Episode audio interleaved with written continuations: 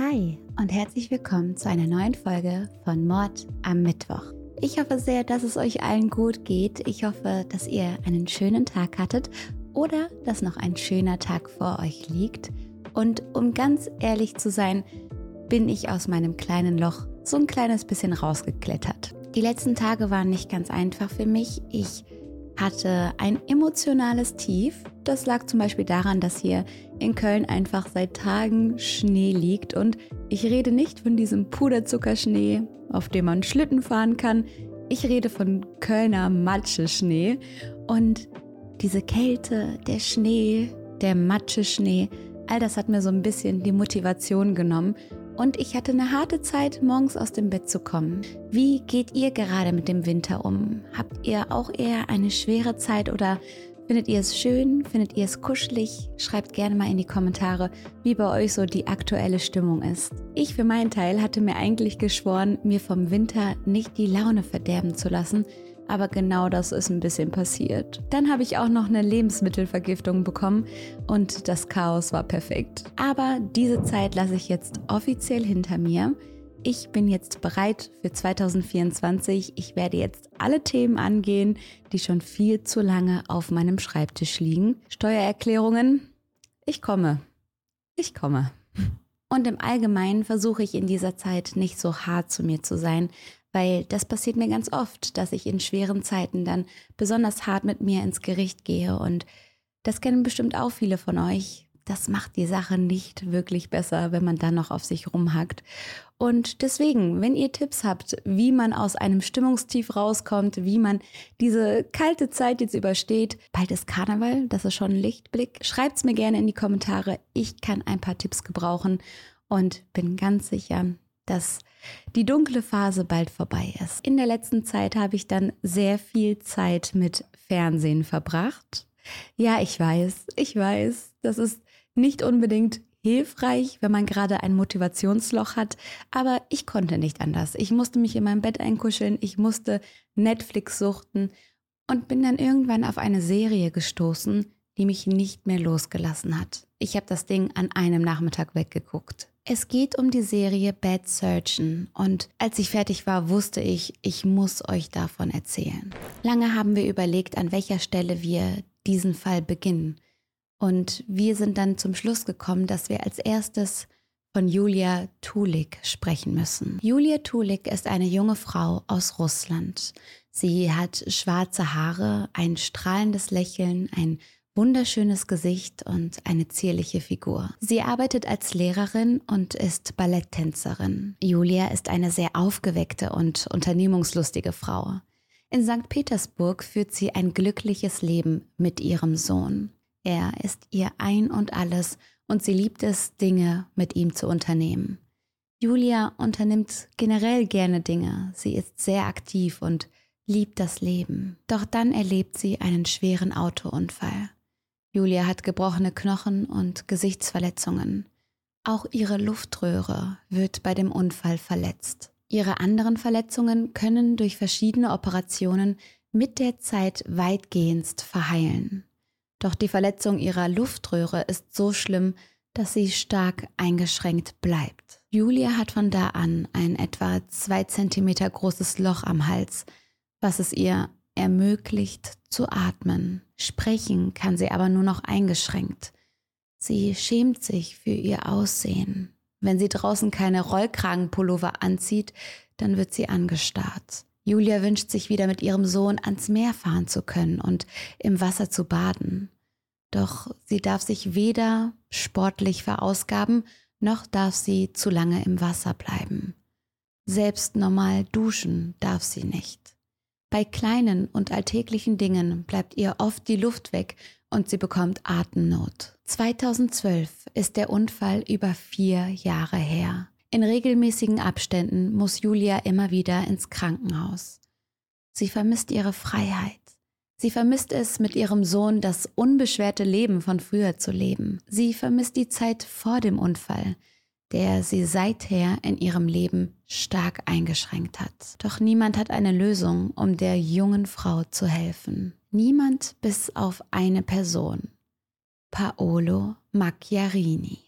Julia hat bereits in den Medien von diesem Paolo gehört. Er ist ein gefeierter Chirurg, der an einer neuen und innovativen Methode für Transplantationen arbeitet. Paolo hat künstliche Luftröhren entwickelt, die erfolgreich Patienten eingesetzt werden. Paolos Forschungsgebiet gehört zur regenerativen Medizin und das ist noch ein relativ neuer Bereich. Auch von anderen Forschern und Ärzten wird daran gearbeitet, dass Ersatzorgane und Körperteile im Labor hergestellt werden können. Sprich, wenn jemand sehr krank ist und beispielsweise auf eine Transplantation eines Organs wartet, muss nicht mehr auf einen lebenden Spender gewartet werden. Es soll Ersatz gefunden werden. Eine Art Ersatzteil, das man dann irgendwann im Labor züchten kann. Für mich als Laien hört sich das alles noch sehr nach Science Fiction an, aber nach etwas super Positiven, nach etwas, was vielen Menschen nicht nur das Leben erleichtert, sondern das Leben rettet. Es hört sich an wie etwas, was wir vielleicht irgendwann mal in der Zukunft schaffen werden, wie ein großer Schritt in der Geschichte der Medizin. Der Name Paolo Macchiarini fällt häufig im Zusammenhang mit solchen Forschungen. Er schafft es, sich weltweit einen Namen zu machen. In den Medien wird über ihn und seine neue Methode berichtet. Diese Methode sieht in etwa so aus.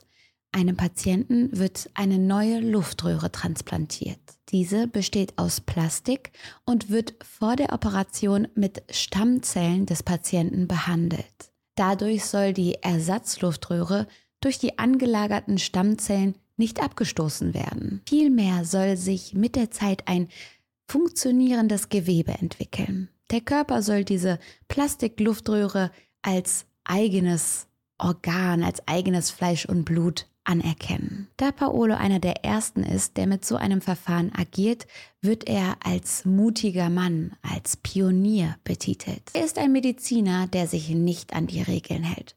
Er geht auch mal ein Risiko ein und das nur, um seinen Patienten zu helfen. Viele feiern ihn dafür, dass er sich etwas traut, er gilt als absoluter Superstar und es gibt kaum jemanden auf dem Gebiet, der ihn nicht kennt. Also nimmt Julia Kontakt zu Paolo auf und berichtet ihm von ihrer Situation. Er stimmt einem Treffen zu und die beiden reden dann über die Möglichkeiten und über Julias individuellen Fall. Schnell verkündet der Chirurg die Nachricht, dass er der jungen Frau helfen wird. Es fühlt sich so an, als hätte sie im Lotto gewonnen. Natürlich hat Julia Angst vor dem Eingriff, es steht eine große OP an, doch sie wird von einem bestimmten Traum angetrieben. Sie möchte ihrem Sohn endlich wieder etwas vorsehen können. Außerdem fühlt sie sich bei Paolo in den besten Händen. Er ist dieser nette und anerkannte Chirurg und er schmeichelt ihr oftmals.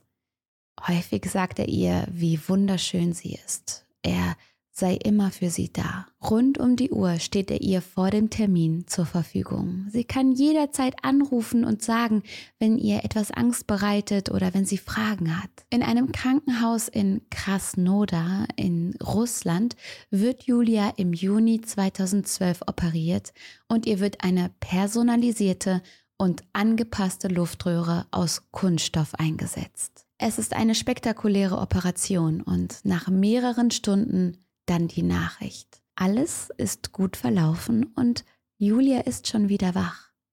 Sie wird als absolute Vorzeigepatientin behandelt.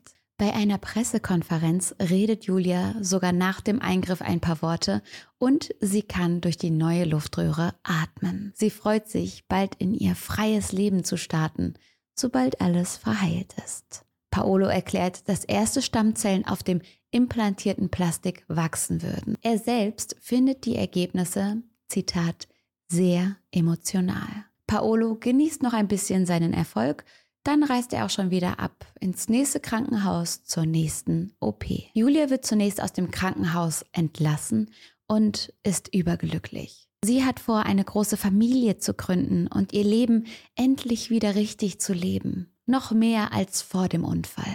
Julia ist voller Hoffnung.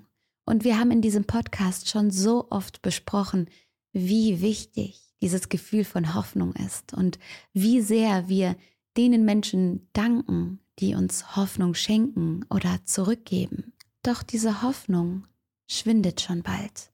Ihr Zustand verändert sich schon drei Wochen nach der OP.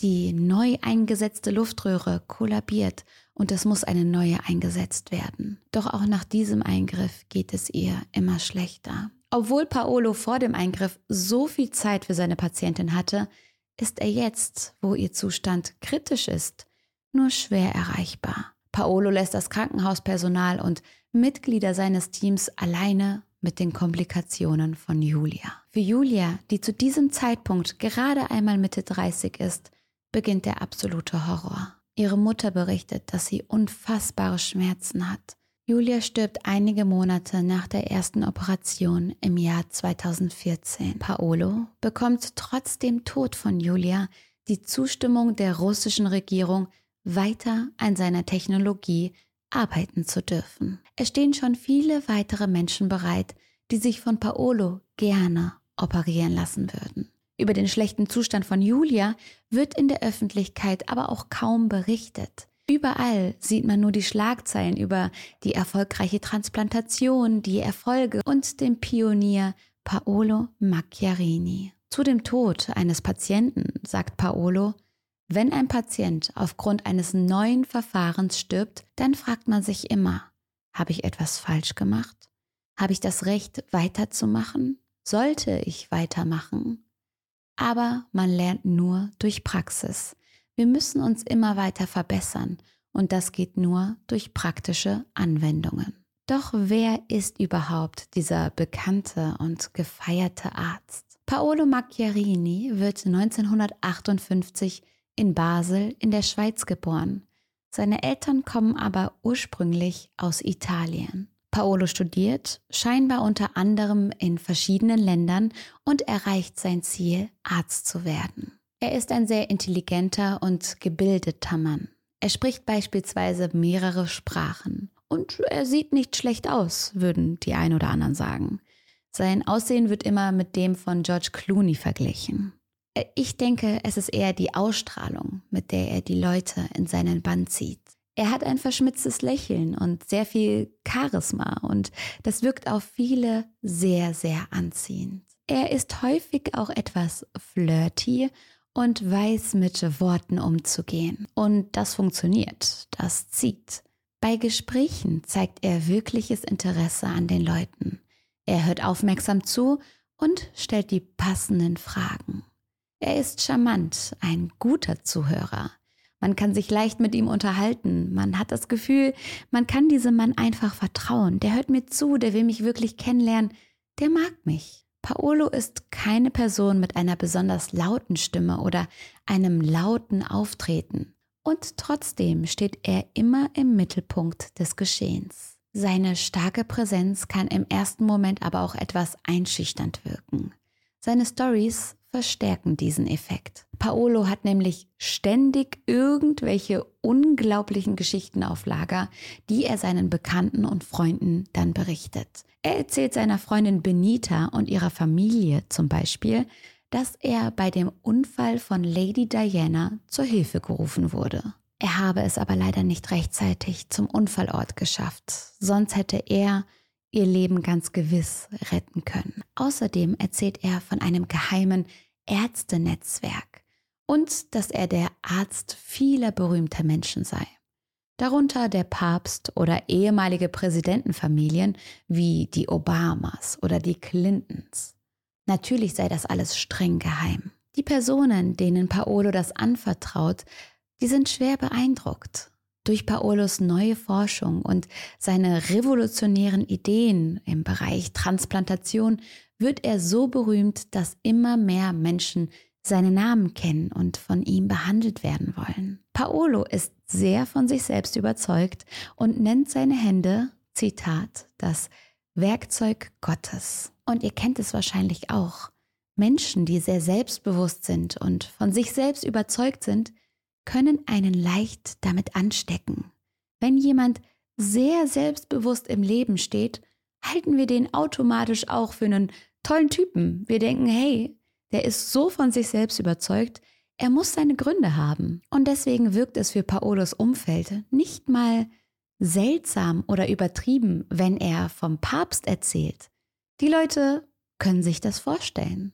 Sein ganzes Team versucht ständig in seiner Gunst zu steigen und ihn zu beeindrucken.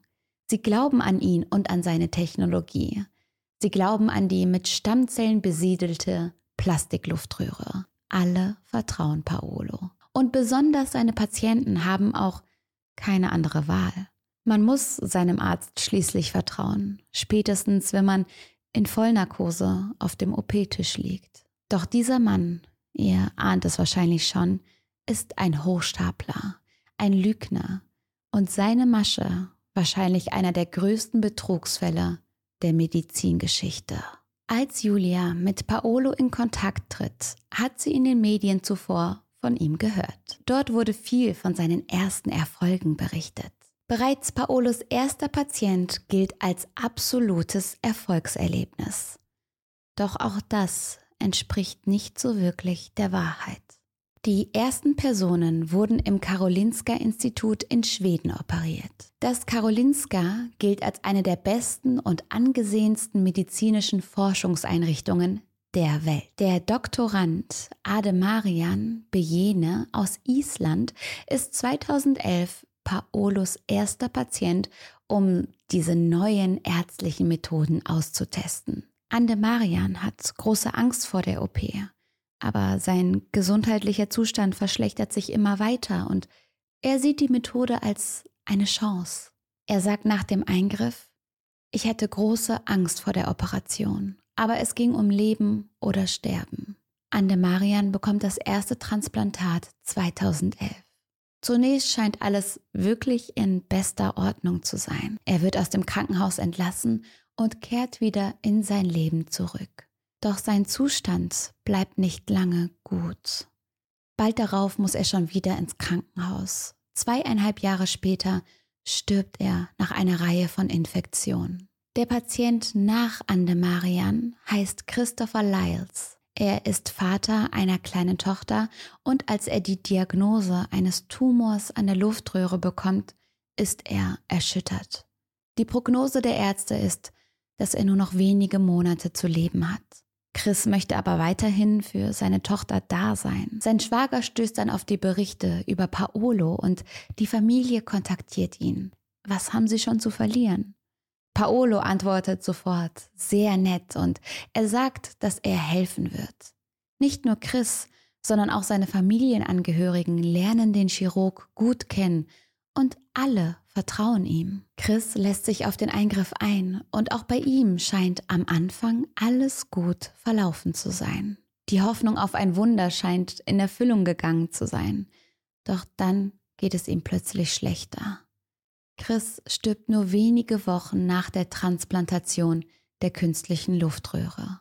Der 26-jährigen Jessim wird bei einer verfuschten Operation die Luftröhre beschädigt. Diese erste OP wurde bei ihr nicht von Paolo durchgeführt, aber sie leidet seitdem unter den Komplikationen. Sie hat zum Beispiel einen anhaltenden chronischen Husten. Das ist sehr unangenehm und schränkt ihre Lebenssituation ein, aber es ist nicht lebensbedrohlich. Als sie dann aber irgendwann von dem renommierten Dr. Macchiarini hört, möchte sie sich ihm unbedingt vorstellen. Sie glaubt an den Starchirurgen und seine scheinbar funktionierenden, innovativen Methoden. Und Paolo verspricht auch ihr, ihr zu helfen, Jessim wieder ein bisschen Lebensqualität zu schenken. Und so macht sie sich auf den Weg von der Türkei Richtung Schweden. Auch für sie geht es ins Karolinska. Sie reist ganz normal mit dem Flugzeug an, isst noch einen Burger und fährt dann mit dem Bus ins Universitätskrankenhaus. Dort ist geplant, ihre geschädigte Luftröhre durch eine von Paolos Plastikluftröhren zu ersetzen. Jessim weiß auf ihrer Anreise nicht, dass das der Beginn ihres Albtraums ist. Die junge Frau hat schon direkt nach dem Eingriff starke Probleme.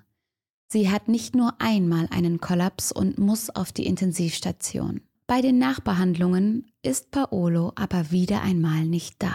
Jessim wird nach der Transplantation in viereinhalb Jahren insgesamt 191 Mal operiert.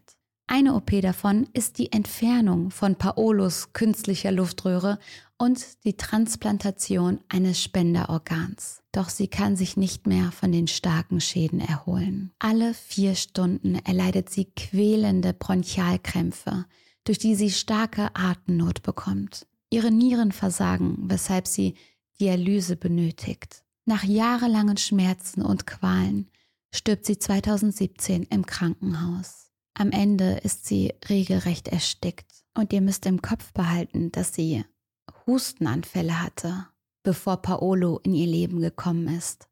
Jessim hätte ein langes, glückliches Leben führen können. Natürlich mit diesen blöden Hustenanfällen, die nervig sind und die ihr etwas an Lebensqualität genommen haben, aber sie hätte damit alt werden können. Zum Zeitpunkt von Julias Operation leben Andemarian und Jessim zwar noch, doch Paolo weiß von den schweren Komplikationen in der Nachbehandlung. Er wusste genau, wie schlecht es um seine früheren Patienten steht und er wusste, dass Christopher verstorben ist, nachdem er die Transplantation durchgeführt hatte. Und trotzdem beschließt er, Julia zu operieren. Natürlich war Julias Leben stark eingegrenzt durch ihre Verletzung an der Luftröhre, aber ihr Zustand war ebenfalls nicht akut lebensgefährlich. Ihr Leben wäre ebenfalls mit Einschränkungen gewesen, aber genau wie Jessim hätte sie noch viele weitere Jahre leben können. Sie hätte ihren Traum, ihrem Sohn etwas vorzusingen, vielleicht in einen anderen Traum umwandeln können, den sie sich mit ihm zusammen hätte erfüllen können. Doch die Transplantation nimmt ihr wichtige Lebensjahre.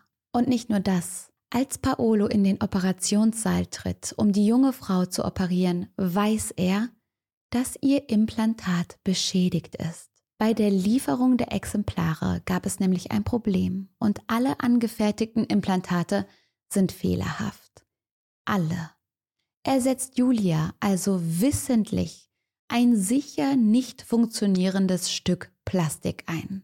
Ich weiß nicht, ob Paolo ein komplett abgebrühter Kerl ist oder ob er wirklich an sich selbst und seine Methoden geglaubt hat. Aber in diesem Moment muss ihm klar gewesen sein, dass die Operation scheitern wird. Ein Jahr nach Julias Operation beschließt er, ein zweijähriges Mädchen zu operieren. Hannah Warren wird ohne Luftröhre geboren. Mit zwei Jahren hat das kleine Mädchen noch nie außerhalb des Krankenhauses gelebt. Sie kann nicht essen oder schlucken. Ihr Leben ist absolut nicht das eines normalen Kleinkindes. Umso bemerkenswerter ist es, dass die Zweijährige trotzdem voller Freude ist. Sie hat eine einnehmende Art und ihr Grinsen erfreut und erleuchtet das ganze Krankenhauszimmer. Natürlich sind Hennas Eltern komplett verzweifelt. Die letzten Monate waren sehr schwer und schon öfter stand es sehr kritisch um das Leben ihrer Tochter. Sie würden einfach alles dafür geben, um Henna zu helfen. Andere Ärzte sehen scheinbar keinen Weg aus der aussichtslosen Situation heraus. Keiner außer Paolo Macchiarini. Paolo wird ein richtiger Vertrauter der Familie. Er sorgt sich und zeigt Interesse an der Situation. Schlussendlich beschließen alle, eine Operation der Luftröhre zu versuchen. Paolo wird auch in diesem Fall zunächst von den Zeitungen als Vorreiter in seinem Gebiet betitelt. Er traut sich einfach das, was andere sich nicht trauen. Er macht alles dafür, um seine Patienten zu retten. Auch nach dieser Operation sind alle voller Hoffnung und es schaut so aus, als würde es der kleinen Hannah endlich wieder besser gehen. Zwei Monate nach dem Eingriff stirbt sie. Alle, die von Paolo eine Transplantation mit der Plastikluftröhre bekommen haben, haben spätestens nach einigen Wochen wirklich sehr starke körperliche Probleme, wenn sie nicht kurz nach der Operation schon verstorben sind. Trotzdem wird die Methode in den Medien als innovativ und bahnbrechend beschrieben. Die Ursache der Probleme nach den OPs wird nicht bei der Operation an sich gesucht. Viele der Patienten waren ja bereits krank und der Eingriff war ihre letzte Hoffnung. Ihr Tod wird einfach als Auswirkung ihrer anderen gesundheitlichen Probleme angesehen. Meistens läuft es gleich ab. Paolo operiert, Die Erfolge werden gesehen, die Medien berichten und sobald die starken Komplikationen auftreten, ist das mediale Interesse wieder abgeflaut. Bei der kleinen Henna habe ich auch in deutschen Zeitungen Berichte über den riskanten, aber erfolgreichen Eingriff mit der künstlichen Luftröhrentransplantation gelesen. Deutsche Berichte über ihren Tod zwei Monate später habe ich erstmal nicht gefunden. Die Medien haben in dem Fall sowieso sehr stark dazu beigetragen, dass Paolos Lügen weiter verbreitet werden. Der gefeierte Held und Pionier. Produzenten einer Dokumentation über Paolo und seinem Eingriff bei Julia haben Monate nach der Operation bei der jungen Frau nachgefragt, wie es ihr geht. Julia antwortet in einer E-Mail. Es geht mir sehr schlecht. Ich habe ein halbes Jahr im Krankenhaus verbracht. Drei Wochen nach der ersten Operation fing meine Kehle an, von innen zu verrotten. Und sie tut es noch. Ich wiege jetzt 47 Kilogramm. Ich kann kaum laufen und es ist schwer zu atmen. Ich kann nicht mehr sprechen. Ich rieche so schlimm, dass die Menschen vor mir zurückweichen. Die Plastikluftröhren sind scheiße. Die Produzenten wussten, dass Julias Eingriff ein Misserfolg war. Trotzdem bringen sie die lobende Dokumentation über Paolos Arbeit. Scheinbar, weil er ihnen zusichert, dass Julia verbittert sei und übertreibe. Wenn überhaupt, dann sei sie wegen anderen medizinischen Problemen in so einem schlechten Zustand. Nicht nur die Medien, sondern auch Paolos Mitarbeiter und Kollegen möchten lange an ihn und an seine Methoden glauben. Ich meine, wenn die Transplantation funktioniert, dann ist es ja wirklich eine unfassbare Innovation. Von so einem Erfolg teil zu sein, das stelle ich mir für jeden Mediziner grandios vor. Deshalb wollen sie trotz der Komplikationen nach den OPs immer noch an Paolo glauben. Aber irgendwann kommt Zweifel auf. Kollegen von Paolo am Karolinska bemerken, wie schlecht es dem Patienten nach dem Eingriff geht. Einer von ihnen ist der Chirurg Karl-Henrik Grinemmo. Mit drei weiteren Kollegen sucht er in den Arbeiten von Paolo nach Antworten, um dem Patienten zu helfen. Doch vieles scheint nicht zusammenzupassen.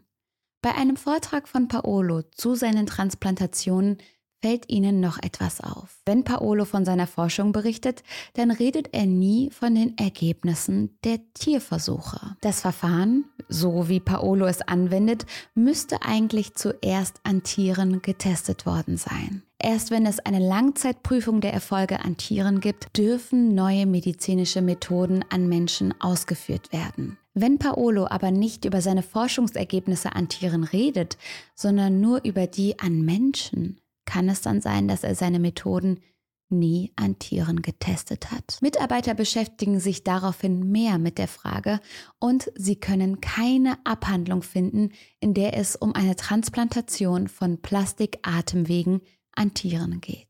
Geschweige denn, dass so eine Transplantation langfristig und ohne Komplikationen funktioniert hätte. Paolo hat das aber behauptet und dadurch viele seiner Patienten dazu gebracht, die OP zu machen. Der Chirurg hat Dokumente und Ergebnisse gefälscht. Paolo hat seine Methode direkt an Menschen getestet.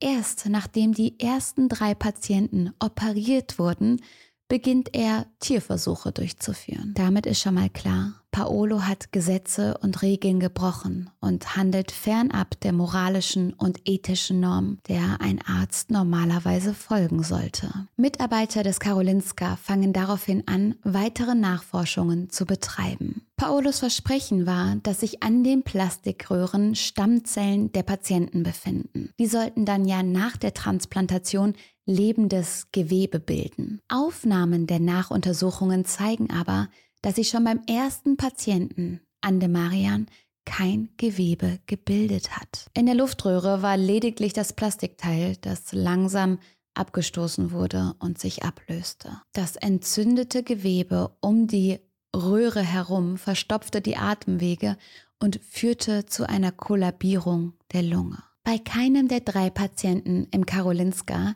hat sich ein Gewebe durch die Stammzellen gebildet. Alle haben in ihrem Hals lediglich das blanke Plastik liegen. Paolos Aussagen über erfolgreiche Gewebebildungen sind einfach gelogen. Laut Karl-Henrik Grinemmo hat Paolo Röntgenbilder, die einen Monat alt waren, als Aufnahmen, die fünf Monate nach der OP entstanden sind, ausgegeben. Keine Nachuntersuchungen ergeben, dass sich die Luftröhre von einem der Patienten regeneriert hat. Berichte, die Paolo im Nachhinein über die OPs schreibt, sind nur positiv. Das ganze Vorgehen, das in den Fachzeitschriften angepriesen wurde, ist aber eine Lüge. Paolo ist ein Hochstapler und seine Patienten seine Versuchskaninchen. Natürlich sind die Mitarbeiter total schockiert, als sie das herausfinden. Alles, an das sie in den letzten Monaten so geglaubt haben und woran sie mitgearbeitet haben, ist unwahr. Sie schreiben einen Bericht, in dem sie alle Lügen aufdecken und mit Beweisen belegen. Anschließend schicken sie den Bericht an die Leitung des Karolinska. Ein externer Gutachter wird eingesetzt, der in Paolos Artikeln auch schon eine Beschönigung der Tatsachen sieht. Die Informationen sickern irgendwann an die Medien durch und die New York Times berichtet von dem Forschungsbetrug und wissenschaftlichen Fehlverhalten von Paolo. Doch Paolo wird vom Karolinska entlastet. Sie geben in einer Konferenz bekannt, dass er keinem wissenschaftlichen Fehlverhalten in seiner Forschung schuldig sei. Paolo schafft es, die Anschuldigungen von sich zu weisen. Anstatt Konsequenzen für Paolo zu ziehen, werden der Chirurg Karl-Henrik Grinemo und die drei anderen beschuldigt. Karl-Henrik erzählt, Plötzlich wurden wir selber wegen Forschungsfusch und allem Möglichen angezeigt. Das war eine furchtbare Zeit.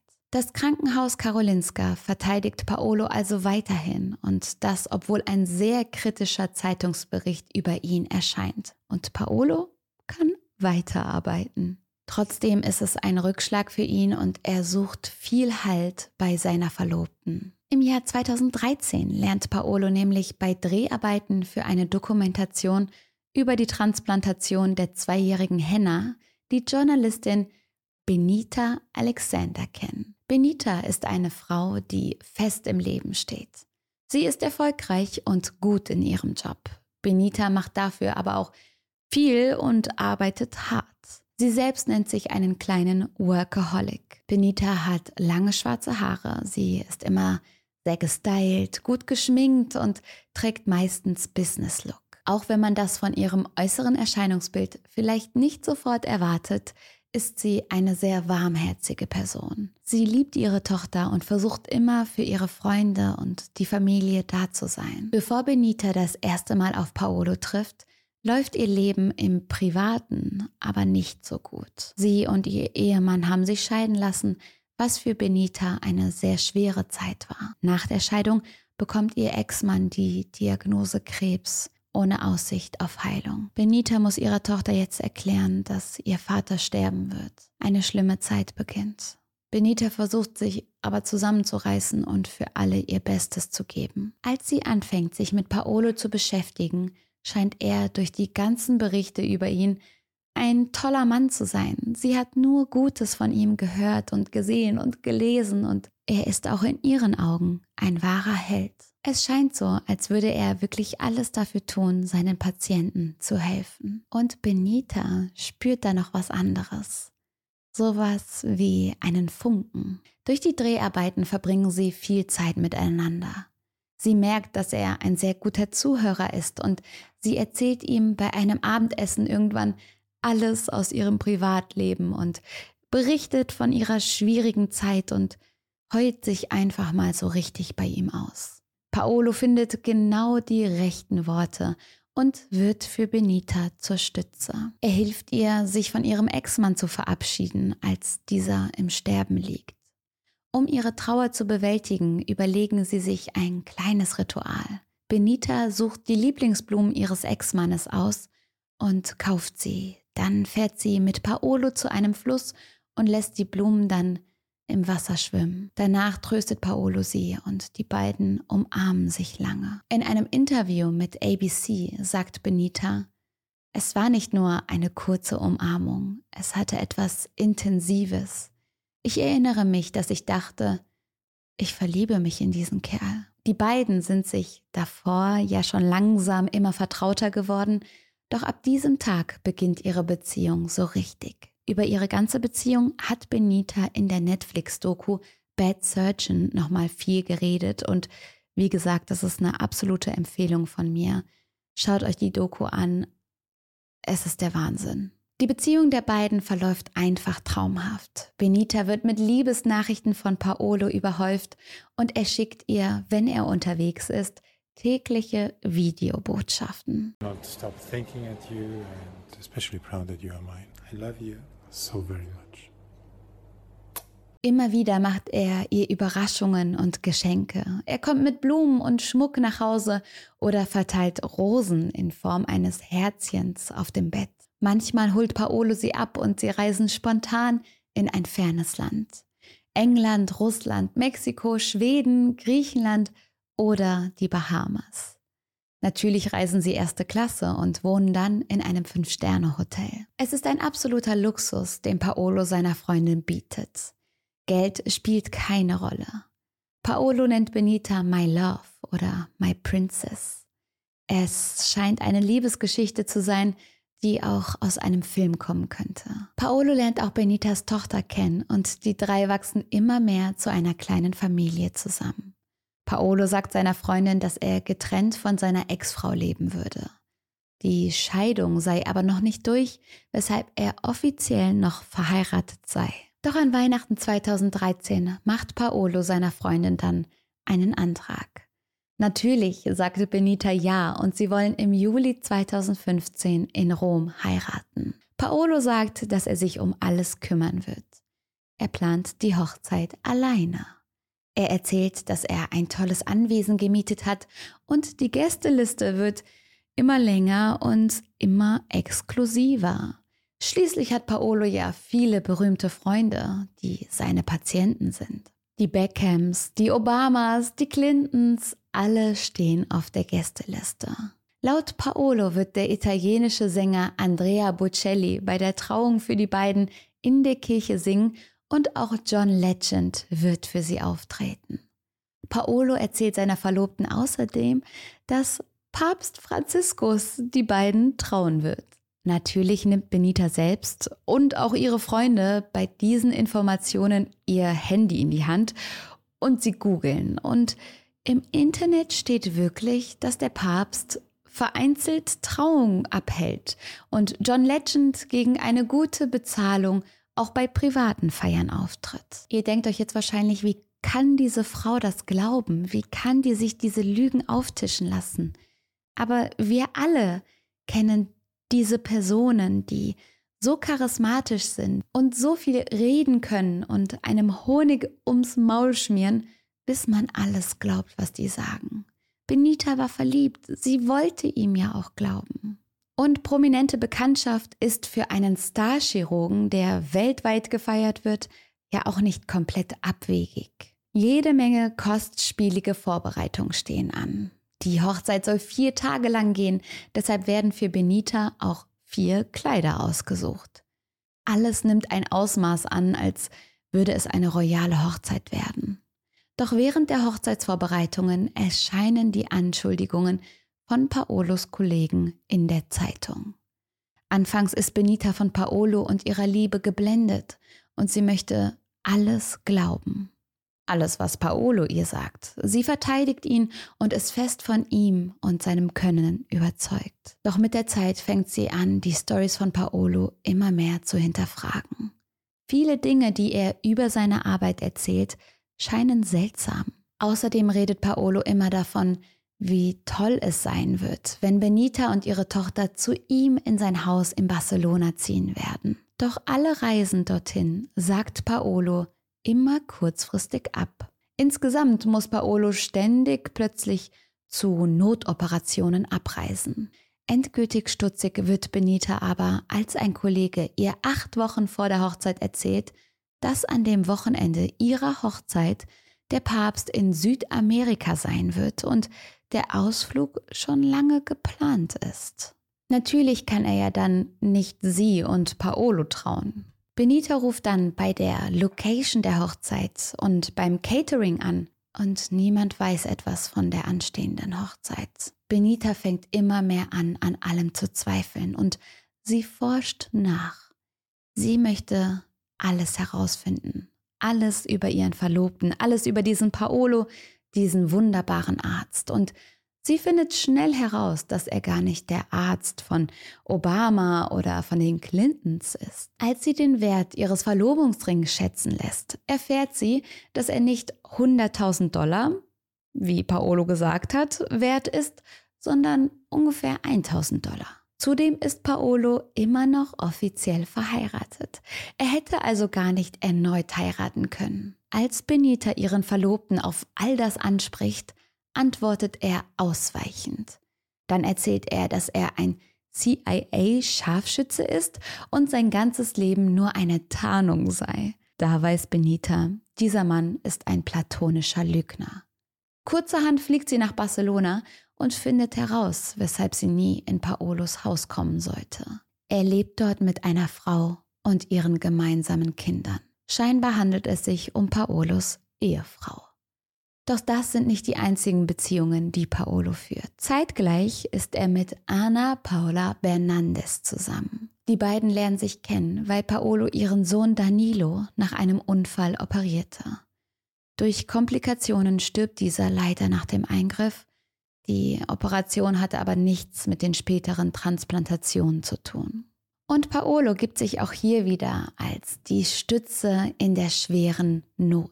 Immer wieder telefoniert er mit Anna und er schenkt ihr die Liebe und Aufmerksamkeit, die er auch Benita in schweren Zeiten geschenkt hat. Anna und Paolo haben immer mehr Kontakt und kommen irgendwann dann zusammen. Sie bekommen ein paar Jahre später dann auch eine Tochter. Paolo hat mindestens drei Beziehungen gleichzeitig. Er ist ein Lügner durch und durch. Er gestaltet sich verschiedene Leben mit verschiedenen Frauen. Benita deckt diese ganze Lüge auf und trennt sich von Paolo.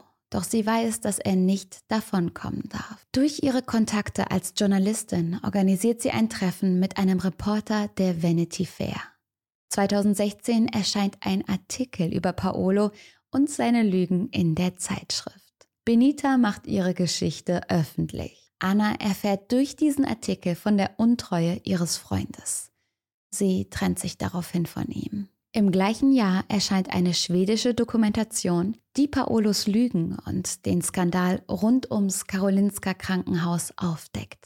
Die Produzenten hatten davor den Tipp bekommen, dass vier Ärzte des Karolinska einen Bericht über Mängel in Paolos Arbeiten gemeldet hatten. Die Schwierigkeit in der Produktion ist es für die Journalisten, dieses hochkomplexe Gebiet, in dem Paolo arbeitet, zu durchschauen. Sie arbeiten sich also in das Thema ein und prüfen dann, ob die Methoden des Chirurgen funktionieren und ob seine Berichte über die Arbeit der Wirklichkeit entsprechen. Sie reden mit Experten und werten viele Daten, Dokumente und Akten aus. Ich stelle mir da einen wahnsinnig riesigen Haufen Arbeit vor. Das alles zu verstehen und dann zu prüfen, muss Monate gedauert haben. Doch es lohnt sich. Schlussendlich können sie beweisen, dass Paolo und scheinbar auch Einzelne aus seinem Team bewusst Daten gefälscht haben. Im Juni 2018 kommt man zu dem Entschluss, dass Paolo und sechs weitere Forschende sich wissenschaftlich falsch verhalten haben. 2013 wird Paolos Vertrag als Chirurg beim Karolinska nicht weiter verlängert. Die Leitung des Karolinskas muss zurücktreten. Paolo wird wegen schwerer Körperverletzung in drei Fällen angeklagt. Die Fälle, die vor Gericht verhandelt werden, sind die von Jessim, Christopher und Andemarian. Vor Gericht muss er sich für seine Taten verantworten. Am 16. Juni 2022 wird Paolo in nur einem der drei Fällen wegen Körperverletzung verurteilt. Er bekommt lediglich zwei Jahre auf Bewährung. In dem Fall von Christopher und Andemarian wird Paolo entlastet, wegen ihrem schon vor dem Eingriff schlechten Gesundheitszustand. Das ist ja aber keine Begründung, Patienten als Versuchskaninchen zu benutzen. Und anders kann man es ja nicht bezeichnen. Paolo hat nach dem Verfahren weiterhin seine Zulassung und seine Lizenz. In Ländern, in denen nicht über ihn berichtet wird, kann er weiterhin operieren. Erst im Juni 2023 wird Paolo wegen gefährlicher Körperverletzung von Jessim, Christopher und Andemarian zu einer Freiheitsstrafe von zweieinhalb Jahren verurteilt. Das Gericht kommt schlussendlich doch zu dem Entschluss, dass der Chirurg wusste, welche Schäden und welches Leid er mit diesen OPs verursacht. Mindestens zwei der Patienten hätten ohne den Eingriff länger leben können und selbst in einer medizinischen Notlage war die Transplantation unverantwortlich. Paolo Macchiarini bestreitet bis heute bewusst fehlerhaft gehandelt zu haben. Mindestens acht Menschen hat Paolo die Plastikluftröhre eingesetzt. Sieben davon sind gestorben. Die einzige überlebende Person lebt heute noch, weil die künstliche Luftröhre rechtzeitig wieder entfernt wurde. Benita sagte über ihren Ex-Verlobten, ich glaube, dass Leute wie er eine Art kranken Rausch verspüren, wenn sie andere von ihren Lügen überzeugen. Es ist der Nervenkitzel, damit durchzukommen. In Paolos Fall haben seine Lügen mehreren Menschen das Leben gekostet und ihnen eine Zeit voller Qualen bereitet. Paolos Handeln zeigt, was für eine arrogante und vor allem kaltblütige Person er ist. Vielleicht wollte er den Menschen helfen, doch seine Methode wurde nicht medizinisch erforscht. Er hat seinen Patienten einfach auf gut Glück ein Stück Plastik eingesetzt. Im Fall von Julia war es ihm sogar egal, dass das Stück Plastik beschädigt war. Dieser Mann hat ein perfektes Bild von sich in der Öffentlichkeit konstruiert weshalb niemand an ihm gezweifelt hat. Die Leute haben ihm vertraut und das hat er ausgenutzt.